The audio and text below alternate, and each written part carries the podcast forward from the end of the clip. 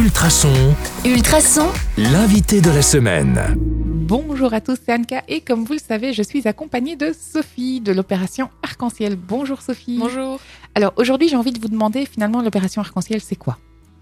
Ben, c'est une grande récolte de vivres non périssables, mais elle a surtout été créée en fait il y a très longtemps, bientôt 70 ans. Euh, donc c'était un peu après la guerre, en 54. Euh, Robert Braque, notre fondateur, était procureur du roi à la jeunesse à Charleroi. Et donc il rencontrait beaucoup d'enfants évidemment en difficulté, qui devaient placer euh, parfois en, foyer.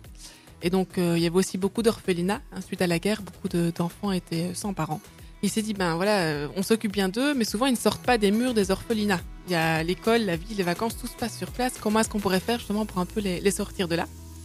Euh, Donc il a d'abord euh, emmené en vacances euh, une quinzaine de jeunes sous tente à, à 20 km, c'était génial. Il s'est dit, oui, mais il faut plus de moyens. Donc à l'époque, demander de, de l'argent évidemment aux personnes, c'est un petit peu compliqué. Donc il s'est dit, mais pourquoi demander, ne pas demander de la nourriture? Mhm. Et comme il était commissaire euh, au scout, ben voilà, il s'est dit, allez les jeunes, on y va.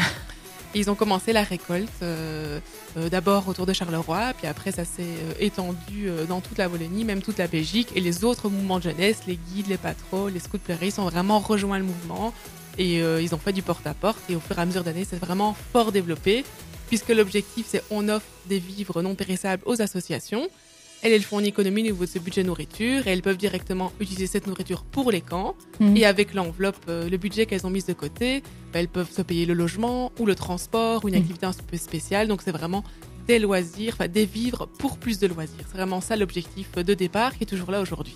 D'accord. Et quand vous dites que euh, ça a gagné, ça veut dire que maintenant euh, le public scolaire participe à ça aussi?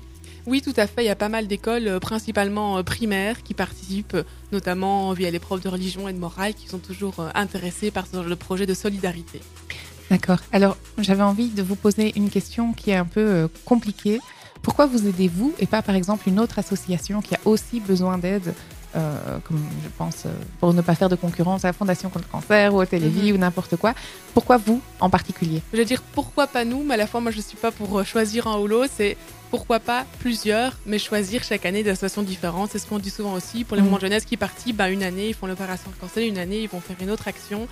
Euh, la simplicité, peut-être, avec notre action, c'est que comme on fonctionne quand même encore souvent en porte-à-porte, on ne demande pas d'argent, mais de la nourriture. Et donc, on a toujours facilement, voilà, on peut toujours mettre dans son caddie un paquet de pâtes en plus, une boîte de conserve ou un paquet de biscuits c'est peut-être plus facile voilà, de- d'y penser euh, pendant qu'on fait nos courses et tout, de donner un petit peu aussi euh, pour Arc-en-Ciel, mais également pour les autres. Mais je sais qu'il faut choisir ses combats, on peut pas aider tout le monde. Eh bien, merci. On va continuer d'investiguer euh, sur ce sujet déjà demain. On se retrouve sur le 105.8 FM ou en podcast sur ultrason.be. À demain. À demain.